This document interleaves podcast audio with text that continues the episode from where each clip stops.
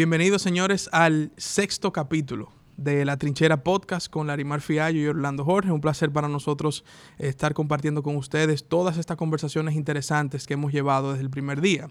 Recuerden suscribirse a la página de Faya Media en YouTube y también suscribirse y darle follow a La Trinchera Podcast en Spotify y darnos ahí seguimiento en todos los capítulos y cápsulas que vamos lanzando en estos días.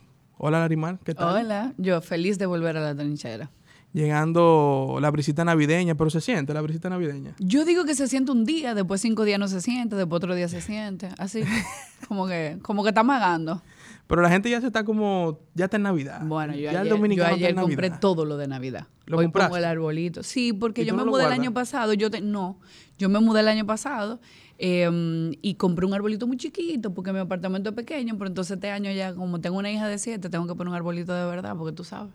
Bueno, yo espero que compartas fotos de tu arbolito para los seguidores de la trinchera. Claro. Eh, sobre todo los que como yo, por ejemplo, no sabemos poner un arbolito. Y eventualmente nos tocará poner Ah, no, un yo no sé poner un arbolito. El designado eh, que sabe de eso es mi papá. Ya puso el de mis hermanas, ahora ¿Y le te toca puso el poner el mío. Claro, le toca el mío y tiene que ponerlo. Bueno, señores, para que ustedes vean. Pero así mismo, señores, eh, tenemos hoy una conversación súper interesante con una persona que admiramos eh, desde antes de, incursionar en, en la política como empresario. Le dimos seguimiento en su paso por la presidencia de la Asociación de Industrias eh, de Herrera y hoy es nada más y nada menos que el senador de la provincia, yo diría que probablemente la provincia más importante electoralmente hablando del territorio dominicano, más difícil, que de eso vamos a hablar con él, y es el senador Antonio Taveras. Bienvenido, Bienvenido. senador. Muchas gracias, Marimar y Orlando. Gracias por la invitación. Gracias a usted, senador. vamos a ver qué, qué. Gracias, senador, por acompañarnos. Sabemos que usted tiene una agenda eh, muy apretada, pero de verdad que es un placer que pueda compartir con nosotros en este espacio donde buscamos orientar a jóvenes y, personas que nos siguen eh, por las diferentes plataformas de lo que ocurre en la política dominicana y con los temas que trascienden en, en estos momentos. Y obviamente con usted, que es una figura notoria en el Senado de la República, en el Congreso de la República Dominicana y en sentido general en la política de nuestro país. Eh, queríamos tener esta oportunidad de conversar con usted. Pero yo creo que es bueno que los que nos escuchan y nos ven se contextualicen. ¿Por qué usted decide dar ese paso del empresariado a la política? ¿Qué lo movió hacia eso? Bueno, la gente me conoce en los últimos años como dirigente de un sector empresarial, de la Asociación de Industriales de Herrera. Pero eh, yo vengo metido en esto desde niño casi.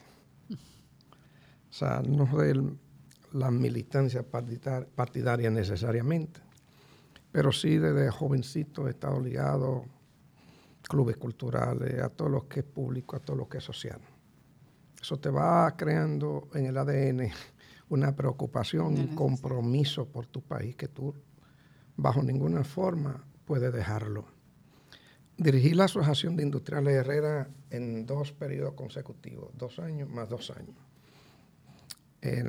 Cumplimos 50 años ahora y fue la primera vez que se eligieron a un presidente, ese fui yo.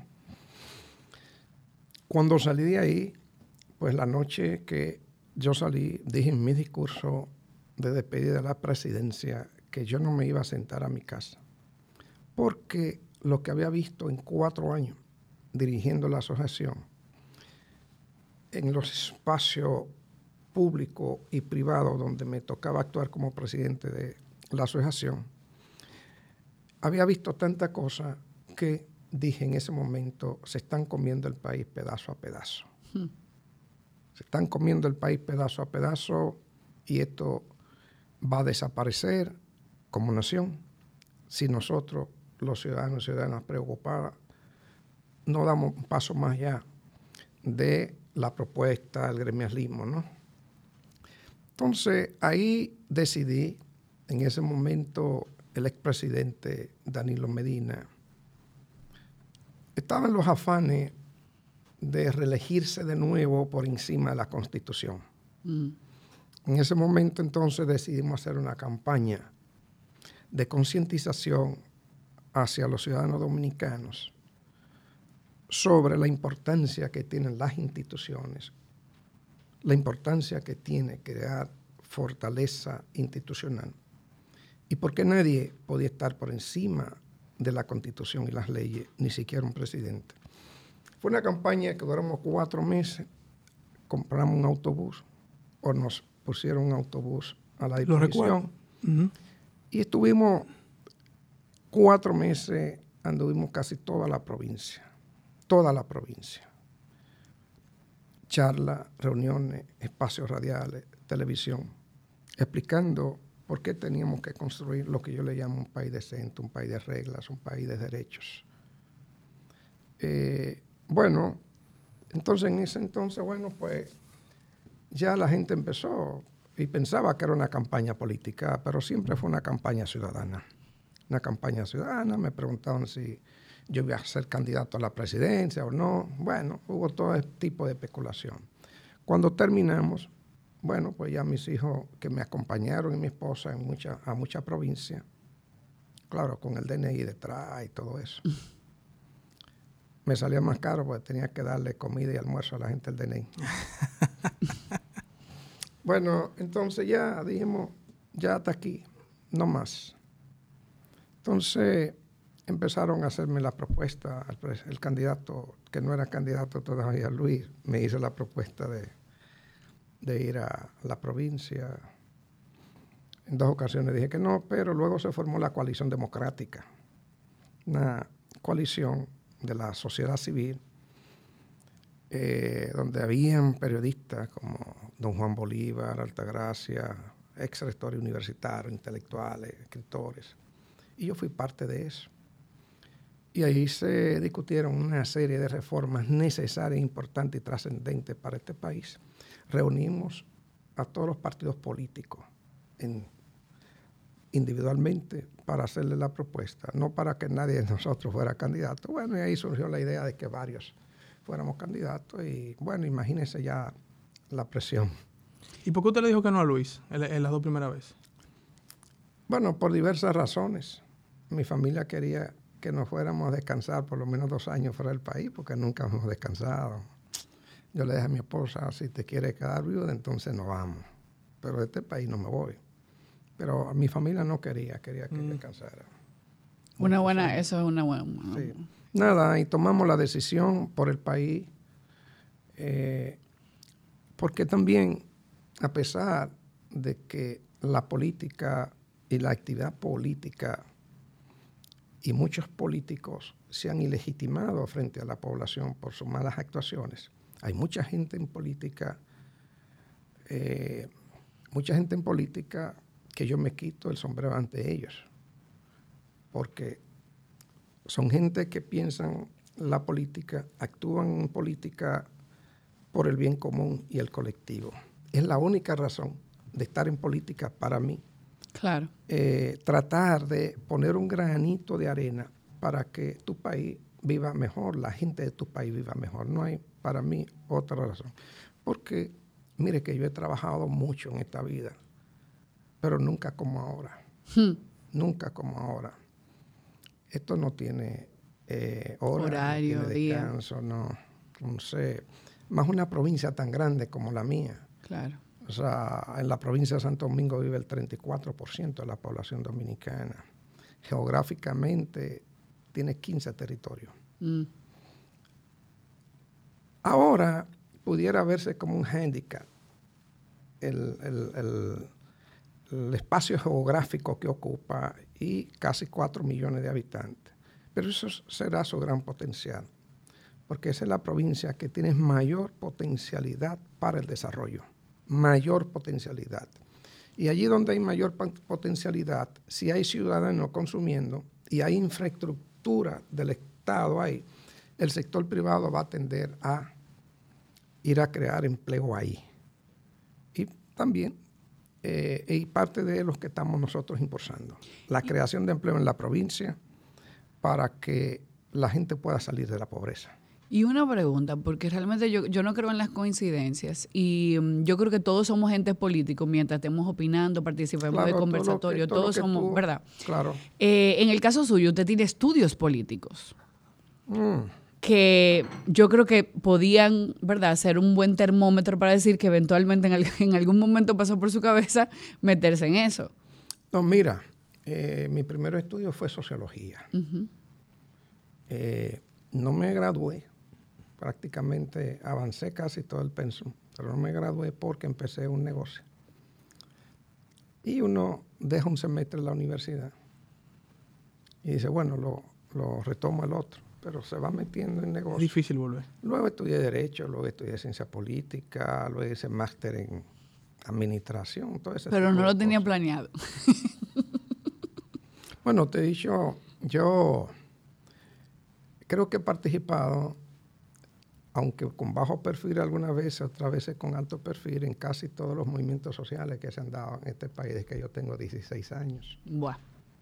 Desde el 4%, los últimos Marcha Verde. La Marcha todo, Verde. Todo, todo, movimiento ambiental. ¿Fue a la Plaza de la Bandera? Claro, con mis hijos. claro. Estuve ahí. Muy bien, Eso, Así eh, se construye democracia. correcto. claro. Hay gente que le llama la atención también, por ejemplo, que usted es un, un empresario exitoso, porque hay que decirlo, un eh, no nada más ser empresario, sino que ha sido exitoso. Y muchas... Me fue el tiempo trabajando, le dije a la joven que no sé cuándo llegué hasta aquí, hasta acá, trabajando tanto que tú no piensas. Pero eso es un ejemplo, el, el- el arduo trabajo, la disciplina, la perseverancia, eh, que es un buen ejemplo para la sociedad dominicana. Yo empecé mi pequeña empresa con 300 pesos. ¿En qué año? Ch- 90, 89, 90. 89, 90. Ese fue su primer 20, capital. Sí, no, un reloj que mi hermano me prestó y lo empeñé. Lo empeñó. Nunca había empeñado. ¿Y ese primera- fue en la parte editorial o fue otro tipo de negocio? editorial, Ok. editorial. Entonces, por ejemplo, la gente ve, ha visto su trayectoria y, y ve muchas, a veces, eh, de sus ideas, que son, o de su forma de pensamiento de corte progresista. Mm. Y llama la atención. Dicen, oye, un empresario exitoso, eh, como con ideas de corte progresista, ¿usted se formó en algún momento eh, cercano a, a la izquierda aquí en el país? Sí, sí, sí, sí, claro. Evidente. Claro. claro. Eh, yo y un grupo de jóvenes del barrio. ¿De dónde era usted, senador? Muy politizado. Toda mi familia es de Moca. De Moca. Pero yo me crié acá. En ¿Dónde, pues? En Villacon- barrios de en Villacón. Villaconsuelo. Todos los barrios de Villaconsuelo. Porque mi papá vendía plátano, vendía yuca, batata y eso en el mercado de Villaconsuelo. Y éramos una familia muy humilde. El libro se llama Mañana no seremos gente porque mi padre todos los domingos regresaba de su trabajo, se bañaba y ponía la lotería. Y él decía, no se preocupen mis hijos, que cuando me saque el premio, mañana, Mañana vamos a ser gente. Y tiene Oh. toda una historia. Eh, me formé en esos barrios de Villaconsuelo, los clubes culturales, eh, muy politizados. Eh, creo que un libro me cambió la vida. Soy un gran lector, leo mucho, vivo de los libros. Vivo de los Claro, libros, claro que sí. ¿Cuál libro fue ese, senador, que le cambió la vida? Eh, bueno, fue, fue una biografía realmente que un amiguito me dio para acostumbrarme a leer. Ajá. Una biografía fácil, era la vida de eh, Cellini, un orfebre, pintor italiano. Y era fácil de leer. Yo sé que no lo leí entero, pasaba páginas, porque el amigo tenía yo 13 años y el 14. Entonces me pasaba revista toda la tarde, por donde iba, cómo iba el libro. Y ya yo tenía un apuro. Y lo terminé de leer. Leer en esa época, los años 70, era ser comunista. Sí. O sea, tú no podías tener un libro de Neruda, no, ajá. tenía, no podía, de nadie, y si fuera, ni de Benedetti, de nadie, de nadie, nadie. Es más, ni siquiera los poetas dominicanos, tú no podías tener un libro de Don Pedro Mí, ni nada de eso.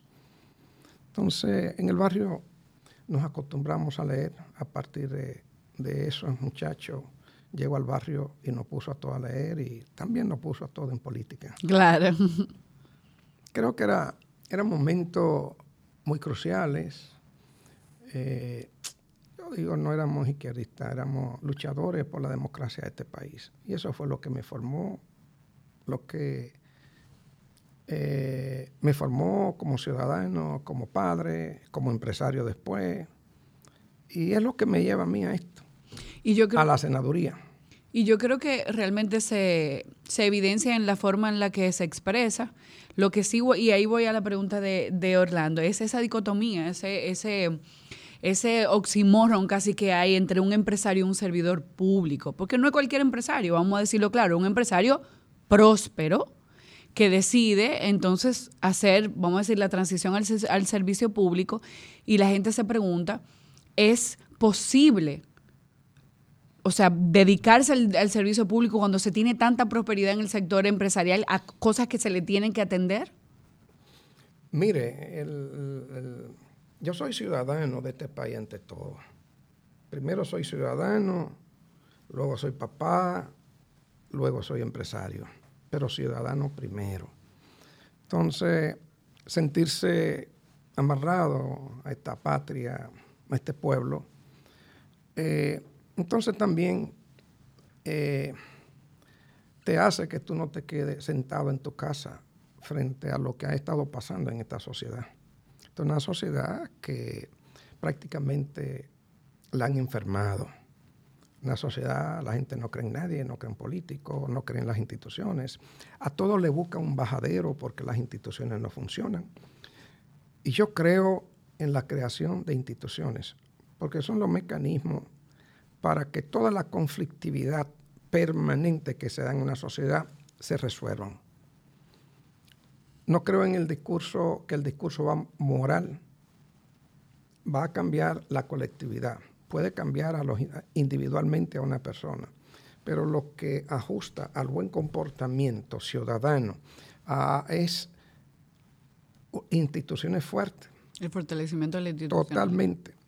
Eso es lo que, lo que, lo que canaliza todos los conflictos que hay en una sociedad. Entonces, cuando esas instituciones no funcionan, pues ahí viene el amiguismo, viene el sáblese quien pueda, viene el resolver los problemas como sea, aún cometiendo eh, muchas situaciones ilícitas. Entonces, una sociedad puede crecer lo que crezca, pero en ese desorden no va a echar para adelante. Señores, las desigualdades de este país no debería ser tanta. Y somos el país más desigual de América Latina. Y eso no es un tema de que el empresario, el capitalista, no. Es un tema de que no ha habido política pública para acabar con eso. Y es eso. Y no ha habido política pública y no ha habido instituciones tampoco para eso. Y en el, en- precisamente para seguir por esa línea, en el fortalecimiento de la, de la institucionalidad o de, de las instituciones, no es la más importante, la empresa más importante, la institución más importante, el gobierno, el tope del gobierno, el cual quizá históricamente no ha sido lo suficientemente fuerte para que entonces a medida que se va degradando, la, o sea, vamos bajando en la, en la jerarquía, la institucionalidad de la- del país ha sido, haya sido tan débil. ¿No debería de fortalecerse primero el tope? Claro, este, este es un, un Estado que hay que refundarlo. Un Refundarlo. Estado- refundarlo. Wow. Esto hay que refundarlo. Y hay que refundarlo para que el Estado le sirva a 11 millones de personas que vivimos acá en este país. Hay que refundarlo para que haya mayor democracia, para que la gente entienda que las cosas no cambian si ellos no participan. No hay cena gratis, como dicen los norteamericanos. O sea, no hay cambio si la gente no participa democráticamente. Entonces, creo y he dicho que se ha abierto un nuevo ciclo político en el país y lo vengo repitiendo. Y ese ciclo político es a partir de la toma de conciencia de la gente, de los ciudadanos y ciudadanas de este país. Y también por la facilidad que te da ya auditar a la gente pública. Entonces, ese nuevo ciclo político tiene esa característica, participación de la gente, la auditoría permanente de la gente, sobre todo a los políticos y a los funcionarios y al mismo sector empresarial. Y eso es importante. Yo he dicho que tenemos que construir ese cuarto poder, que es el poder social. Hmm. Ese poder social que existe en todos los países mínimamente organizados. La gente participa, la gente reclama derechos, la gente cumple con las reglas institucionales. Entonces ahí tenemos un país decente y es lo que yo aspiro. Y también la gente entiende el impacto que tiene su voto. Entiende qué significa cuando está votando. Cuando la gente entienda perfectamente que el poder lo tienen ellos de cambiar a través del voto en una democracia, pues entonces va a valorizar eso. Y yo creo que está empezando a valorizarlo. Pero yo creo que todo el que está en política ahora tiene que tener mucho cuidado. Claro. Ya la vieja política está muriendo, ¿te entiendes? La gente está auditando. Senador, usted el 5 de julio gana las elecciones, 16 de agosto toma posesión. ¿Cuál fue su primera impresión al comenzar a participar en el Senado de la República? Usted viene del sector privado, organizado, con buena gerencia, y de repente llega aquí al, hemiciclo del Senado de la República, a las comisiones. ¿Cuál fue su primera impresión? Mira, el Congreso es una expresión de la sociedad. En esta sociedad hay de todo. Ahí hay de todo también en el Congreso, de todo. Porque es una expresión, repito, de la sociedad. Entonces, no, yo realmente ha habido mucha sorpresa, a veces mucha frustración. Tú sabes lo que yo más disfruto. Estar acompañando a la gente en una asamblea de un barrio y buscándole solución colectiva al tema del barrio. Si no hay agua, pues voy y lo acompaño donde tienen que darse servicio público, que es las casas, lo acompaño. Y hemos resuelto muchos temas de eso. Si las calles no están, tan reclamando la calle, pues yo voy, he ido y vamos. Nos reunimos con toda la Junta de Vecinos y procuramos acompañarlos donde tienen que arreglar las calles. Y así por el estilo. Lo mismo pasa con si hay tema de transformadores, pues tratamos de canalizar eso a través de nuestras casas senatoriales. Es un trabajo colectivo donde la gente participa en sus propios cambios. Pero, eh, por ejemplo, cuando usted dice frustraciones, que por ejemplo, para, para, que la gente entienda de la misma dinámica del Congreso, ¿qué, ¿usted puede contarnos alguna frustración que usted se ha llevado? En... Muchas. Mira, lo que pasa es que uno va pensando en que tú te vas a sentar en la mesa a discutir política, a discutir cómo va a hacer avanzar este país. Y a veces los intereses de uno y otro no son iguales, ¿te entiendes? Entonces tú choca, choca mucho. Ok. Entonces, es eso. Eso entre otras cosas. Bueno. bueno, ya dentro... Hay muchos senadores, mucha gente honesta ahí también. O sea, mire, como todas las instituciones se han degradado frente a la sociedad, el Congreso es una institución también que en todos los, eh, todas las encuestas sale muy, muy mal parada, hmm. pero son todas las instituciones, la justicia también, la policía también, o sea, todas las instituciones salen muy mal paradas. Por eso es que este país tenemos que refundarlo. Claro, eso de refundar el país me suena como este país hay que explotarlo y empezarlo de nuevo. Me suena no, como... no, no, este país hay que, hay que... Eso mismo. Cambiarlo. reformularlo de nuevo. Hay que repensarlo. Pero, yo creo que mira, eso tiene un hecho histórico, que es muy largo hablar de eso, pero lo que pasa es que tuvimos 31 años de dictadura. Claro, claro. 12 años de autoritarismo de Balaguer. Luego, cuando se apertura la democracia, pues nosotros fuimos copiando las mismas actuaciones del Estado, de esos gobiernos corruptos que fueron, pues seguimos en la corrupción. No fuimos ni siquiera capaces de cambiar la constitución del año 1966 hasta el 2010. Bueno, y la reforma que hizo se hizo por la crisis del 94. Pero la gran reforma de la constitución del 66 fue en el 2010. Mm. Y los que aperturaron la democracia no fueron capaces de eso. Y eso fue una falla grande.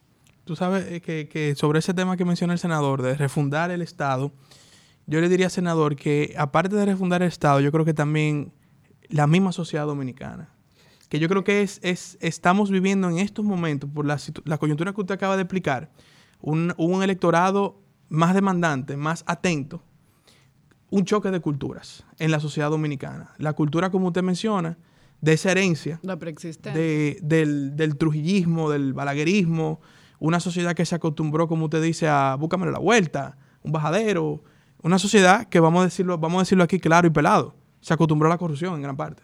Se No, y acostumbró una- a la y- corrupción. Y, también gobiernos que se acostumbraron a mantener a la gente bruta para que no entendiera lo que estaba pasando. Entonces, cuando tú combinas eso y, y una sociedad que se acostumbró a esa mediocridad, cuando usted habla de refundar el Estado, estoy totalmente de acuerdo con usted, pero yo me voy más lejos. eh, hay que refundar la misma sociedad dominicana. Mire, lo que pasa, lo que pasa era lo que le decía hace un rato. El discurso moral, ético, puede calar en ti, en ti lo que te enseñan en, la casa, la educación que te enseñan en la casa. Pero cuando hablamos de colectivo, solamente instituciones funcionales, fuertes, democráticas y con un Estado que encarrile eh, esas instituciones, solamente así se puede ir con el tiempo creando una cultura ciudadana democrática.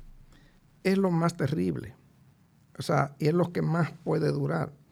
Tú puedes, por ejemplo, decirle a la gente, no te cruce el semáforo en rojo, porque del otro lado hay una persona que tú puedes matarla, hay una responsabilidad Mm. y tiene consecuencia.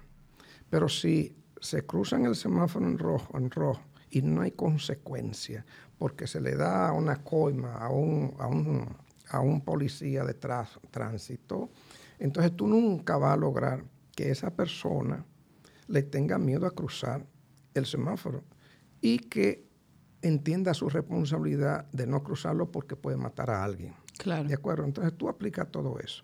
Entonces es un tema de que los gobiernos y el Estado quieran trabajar por eso. Y yo estoy acá acompañando al presidente Luis Abinader porque él, él está claro en eso. Él está claro en eso y por eso lo acompaño. Eh, por eso el tema de la justicia independiente Hmm. que queremos constitucionalizarlo. porque es independiente? Porque está doña Miriam, perdón, que no le gusta que digan doña. Está Miriam Germán y un equipo que está trabajando desde el Ministerio Público, pero la justicia todavía sí acá bien, bien, eh, bien encerrada, ¿tú entiendes? Existe todavía mucha corrupción en la justicia. Entonces, eh, cuando un pueblo no puede, no puede impartir justicia con jueces que tengan, como lo dice la diosa Temis, ¿no? vendada la, la cara para no favorecer a nadie más que al que tenga la razón en justicia. Yo quiero, yo, yo quiero, que iba con otra pregunta, pero no quiero dejar pasar este momento eh, por la mención de Miriam y del tema de la independencia del, del, ¿verdad? del ministerio. Em, ¿Qué le parece a usted la idea de propuesta por muchísimos constitucionalistas y por el mismo sector de la sociedad civil organizada de que si bien es cierto nosotros tenemos un ministerio que es independiente, más bien no es autónomo? Eh, que se cambie la forma en la que se elige el Ministerio Público, que sea la gente que, que vote por quién va a ser el- la cabeza de la justicia y no necesariamente el dedo del presidente.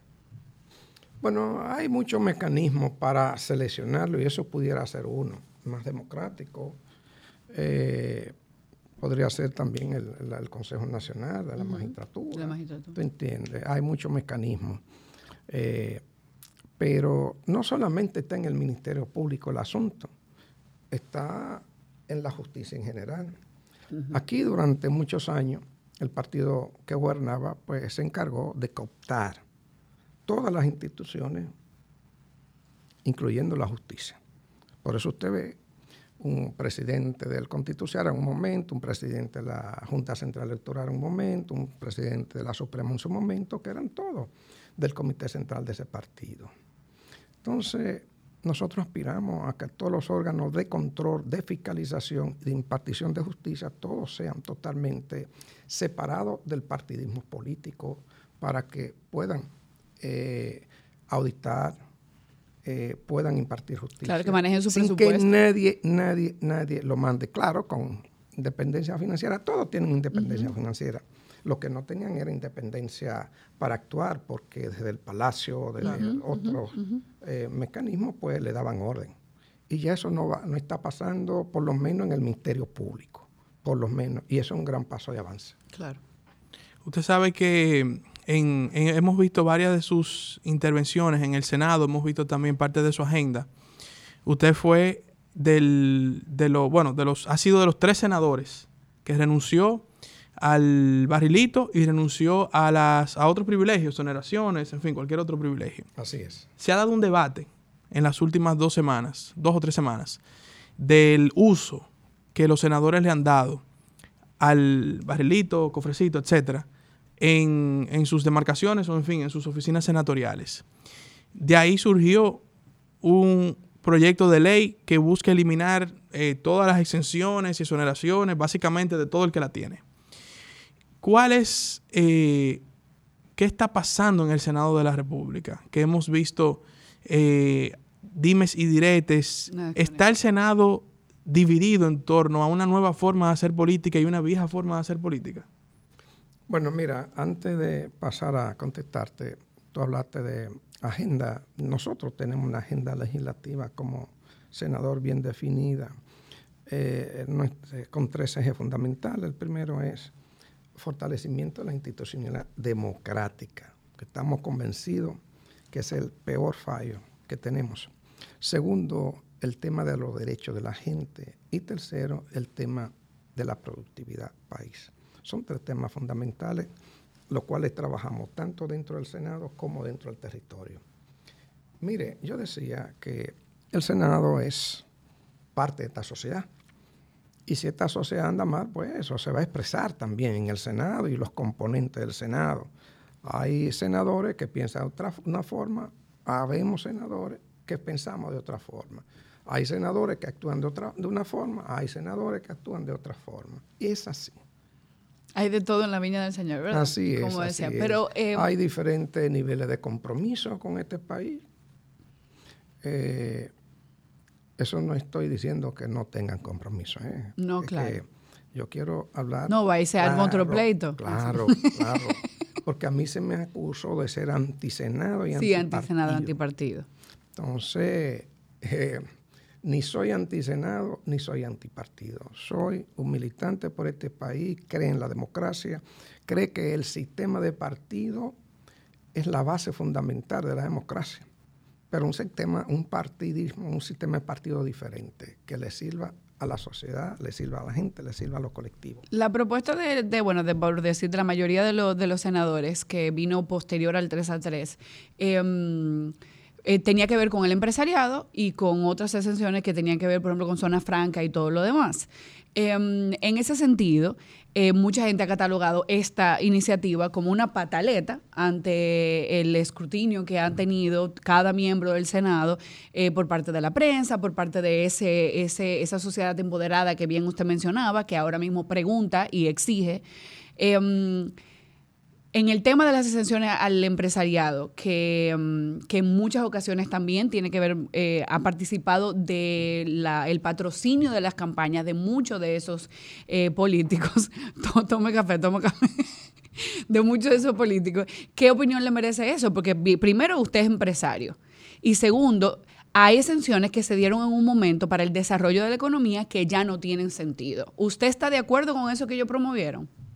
Mire, lo primero es que hay que diferenciar lo que son las políticas públicas que incentivan a un sector determinado en un momento determinado porque al país les interesa desarrollar esa área de negocio. En su momento hubo que darle algunos incentivos para desarrollar el turismo. En su momento se dio incentivo para atraer zona franca al país y crear empleo a partir de zona franca. Todos los países dan esos incentivos a zona franca. Si no se lo damos, pues se pierden 200 mil empleos. ¿De acuerdo? Lo que usted tiene que calcular es si usted va a ganar más dando ese incentivo o va a perder. Y yo creo que no es así, que el país gana mucho. el sector combustible, hay que diferenciar esa lo que es la política pública. Por ejemplo, nosotros acabamos de dar 30 años de incentivos más a la zona fronteriza. ¿Por qué? Porque es una zona muy pobre y hay que sacar gente de la pobreza. Y no todas las empresas se van a mudar para allá, lejanía, sin ningún servicio. Entonces, algún incentivo tienen que darle para que vayan allá a crear empleo. Entonces, pero esa política pública de incentivos tiene que estar condicionada en el tiempo. X tiempo, mira, esa de frontera fue 30 años ahora. Hmm pero hay que condicionarla que creen tanto empleo en ese tiempo, ¿tú entiendes? Claro. Que anteriormente no pasó con esa ley. No, no hubo una supervisión. No hubo nada con esa ley. Como tenemos una institucionalidad prácticamente infuncional. Es más, había gente que se acogía y, operaba desde aquí. No, no, pero y la gente que se cambió a zona franca. Hacían mucha trampa, hacían mucha trampa con esa ley. Entonces, hay que diferenciar eso de ciertos privilegios que tienen algunos sectores, no solamente congresistas, sino sindicalistas y también algunos empresarios y algunos empresarios. No sectores empresariales, porque cuando usted eh, lanza una política pública no es a un empresario, a dos, es un sector que usted quiere desarrollar. Pero todo eso hay que revisarlo. Mire, el gasto tributario, que es los impuestos que el Estado eh, le da o exonera una parte en todo para incentivar, ¿no verdad? Anda por, según el Producto Interno Bruto, anda por el 5 punto y algo ahora. Lo chequeamos la, la semana pasada. Pero el 60% se va en no cobro del ITEVI a los que viven con menos de 21 mil pesos si usted le quita eso, pues la canasta de los pobres va a subir mucho. Entonces, pudiera ser, pero tú tienes que buscar la forma calculada de cómo compensar a la gente que gana 16 mil pesos con el aumento y que la canasta ahora son 21, ni siquiera lo que gana. Los 16 le da para comer, según el Banco Central. Entonces tú tienes que tener cuidado, porque proyectos como es propuesto a la carrera sin pensar el daño que le iban a hacer a esta economía, solamente por proponerlo, ya le estaban haciendo un daño terrible a esta economía. ¿Por qué? Porque ningún inversionista que esté pensando invertir va a venir a invertir cuando entiende que un grupo de senadores le están cambiando la regla del juego de la noche a la mañana. Claro. Sin analizarlo, sin pensarlo, sin importar nada. Y sin someter ningún tipo de propuesta que diga cómo, cómo tú vas a, amortiguar el impacto que tendría en el empresariado que esos impuestos se lo van a cobrar a la gente. Claro, entonces fue, fue una irresponsabilidad de quienes propusieron eso con este país. Me pueden decir lo que me digan, estoy diciendo lo que yo pienso, lo que creo, no estoy ofendiendo a nadie con esto y sigo pensando que una gran irresponsabilidad fue, como dije yo en mi discurso, una dinamita a esta economía en un momento de crisis internacional como vivimos hoy. Parte de, su agenda que la conocemos, hay un punto que, no quisiera dejar de tratar aquí, es la ley de extinción de dominio. Usted es proponente de ese proyecto de ley. ¿Nos puede contar cuál es el estado, en qué estado está ahora mismo en, la comisión el, proyecto de ley de extinción de dominio? Y yo creo que hay mucha gente confundida con algunos aspectos de, de la ley. Y si usted pudiera explicar eh, llanamente la esencia de la misma para que los, los que nos escuchan y nos ven puedan entenderlo. Sí, mire, lo primero es que esta ley es un mandato de la Constitución del año 2010. El artículo 51.6 manda a que esta ley eh, se elabore y se pase, exista. ¿no? Esa ley, en principio, fue sometida hace 7, 8 años en el Senado, pasó tres veces, en la Cámara de Diputados nunca pasó. Y se engavetó pues nuestro equipo, que está compuesto por muchachos jóvenes, 27, 28, 31 años, pero muy, muy, muy bueno. Tomó esa ley, la comparamos con otras leyes de ese tipo de América Latina. Buscamos asesoría en América Latina, buscamos asesoría acá, debatimos y discutimos hay una ley marco general de Naciones Unidas que es muy abierta, muy amplia, y a esa ley había que aplatanarla. Entonces nosotros lo que hemos hecho, aplatanar esa ley y eh, hacerle todos los arreglos en función de la frágil institucionalidad en que estamos viviendo en este país. La hemos marcado, no la hemos dejado abierta y amplia. Esa ley va a funcionar solamente para crimen organizado, dígase droga, etcétera. La han blindado. Sí, trata de blanca, contrabando, eh, corrupción administrativa y riqueza que usted no pueda demostrar. A cualquier ciudadano. A cualquier ciudadano que cometa un ilícito, porque no es que se va a perseguir con esa ley a ciudadano, no, no, no. Es que usted cometió un ilícito, usted fue a una función pública, por ejemplo, y usted cuando hace su declaración de nuevo al salir, pues dice que tiene 10 eh, casas, 10 edificios. A usted entonces se le va a llamar para que usted explique como servidor público cómo obtuvo esos 10 edificios. Si usted no lo puede explicar, pues entonces el Ministerio Público, con un fiscal que pensamos que va a ser especializado, pues le abre un juicio de extinción de dominio no a usted, no penalmente, sino a la cosa, a esos edificios. Va a comprobar si tienen origen lícito o tienen origen ilícito. El Estado es el garante del el derecho a la propiedad de cada ciudadano, pero ese derecho te lo da la licitud claro, de esa propiedad del bien.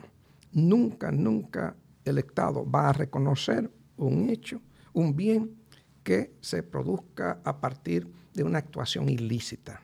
Y es eso.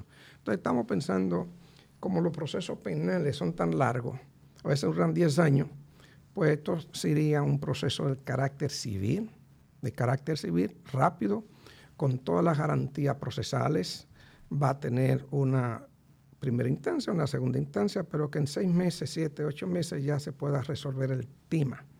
Y, la persona que se ha encontrado, eh, por ejemplo, eh, eh, culpable de, un ilícito para adquirir en este caso un bien, no tiene consecuencias penales. Sí, porque imagínate que lo encontraron con droga. Pues le abre un proceso penal por un lado y otro lado se le va a abrir un proceso civil sobre los bienes. por ejemplo, las personas que son deportadas, ¿no? Cuando vienen ahora hay que entregarle todos sus bienes porque no son condenados aquí. Y como aquí se le descargó para que lo puedan juzgar fuera, entonces hay que entregarle esos bienes. Cuando tengamos ese tipo de ley, pues ya no, no va a poder ser así. Entonces, por ejemplo, para, para, para, entenderlo, eh, lo que usted acaba de decir, si una persona que ocupó una función pública y se le cuestiona su, su enriquecimiento, se le pudiera abrir un proceso a sus bienes por, eh, eh, por, por la por extinción de dominio y un proceso penal por enriquecimiento ilícito. Así es. A eso, ok, excelente. Y una última pregunta con ese tema.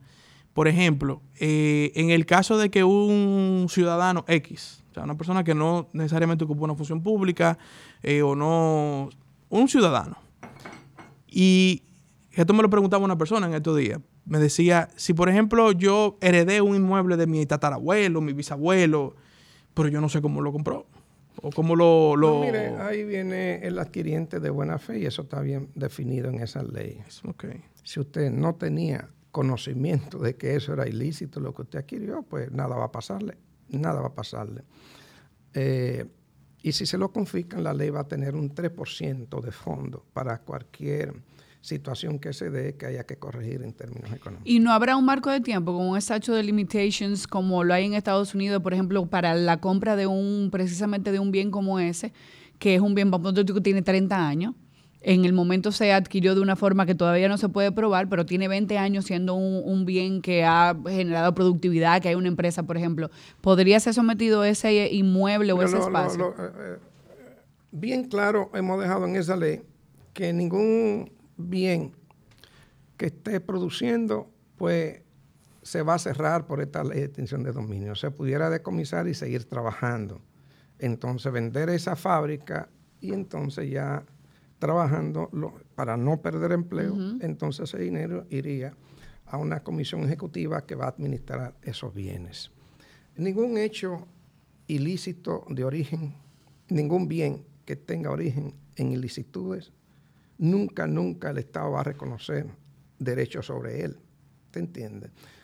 Y no estamos hablando de retroactividad de la ley, porque aquí la Constitución prohíbe eso. Pero cuando usted se va a, la protección del derecho de propiedad eh, que le garantiza el Estado, pues entonces usted ve que es derecho sobre esa propiedad cuando tiene su origen lícito. Perfecto. Bueno, hemos llegado a la parte más esperada. Yo sé que usted está bien emocionado con las preguntas fallas. ya hemos explicado la dinámica, pero le explicamos la dinámica otra vez a las personas que están escuchando o viendo nuestro podcast. Las preguntas fallas son una, una ronda de preguntas donde se puede responder sí, no o paso. Siempre tenemos la confianza de que no van a utilizar el paso, pero lo puede utilizar. Vamos. Eh, algunas de estas preguntas, en algún sentido, las hemos tratado en el transcurso de nuestra conversación, pero ahora necesitamos un sí o no. Se le debe eliminar, en el caso de los legisladores en particular, todas las exoneraciones y el barrilito. ¿Sí o no? Sí, sí, sí, claro. Pero no la puedo explicar. ok. es la propuesta de los senadores de eliminar las exenciones y exoneraciones al sector empresarial una pataleta porque han sido blanco de mucha crítica desde las elecciones, ¿sí o no? Bueno, mire, eso... Ah. Ah, Yo paso. Paso. Yo tendría que explicar. La mayoría de los barrilitos acaban en los bolsillos de los de legisladores y de su gente. ¿Sí o no? No sé. No sé. ¿Deben los legisladores que también son empresarios y han sido o son suplidores del Estado dejar de serlo mientras dure su gestión? Sí, claro, la ley lo prohíbe. Ok. Hay una guerra entre un bando de tres, incluyéndolo, y todos los demás senadores. Un bando de tres. no, no. No. Es más fácil renunciar al barrilito ahora porque está más fácil truquear el robo. ¿Sí o no? Eso no lo entendí bien. Es más fácil, ha sido más fácil renunciar de forma colectiva al barrilito, a las exoneraciones, porque ahora es mucho más difícil truquear, robarse.